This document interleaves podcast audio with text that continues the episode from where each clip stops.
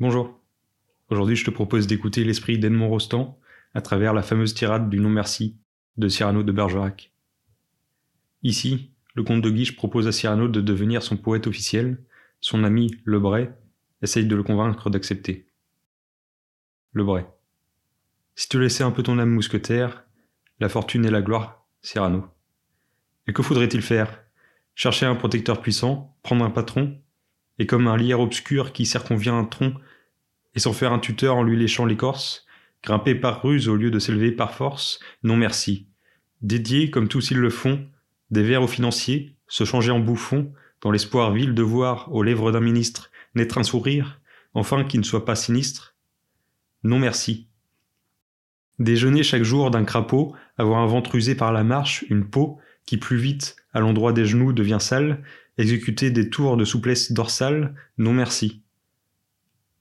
D'une main flatter la chèvre au cou, cependant que de l'autre on arrose le chou, et donner, de saigner par désir de rhubarbe, avoir un encensoir toujours dans quelque barbe, non merci. Se pousser de géron en giron, devenir un petit grand homme dans un rond et naviguer avec des madrigaux comme rames, et dans ses voiles des soupirs de vieilles dames, non merci. Chez le bon éditeur de Cercy, faire éditer ses vers en payant, non merci. S'aller faire nommer pape par des conciles, que dans les cabarets tiennent des imbéciles, non merci.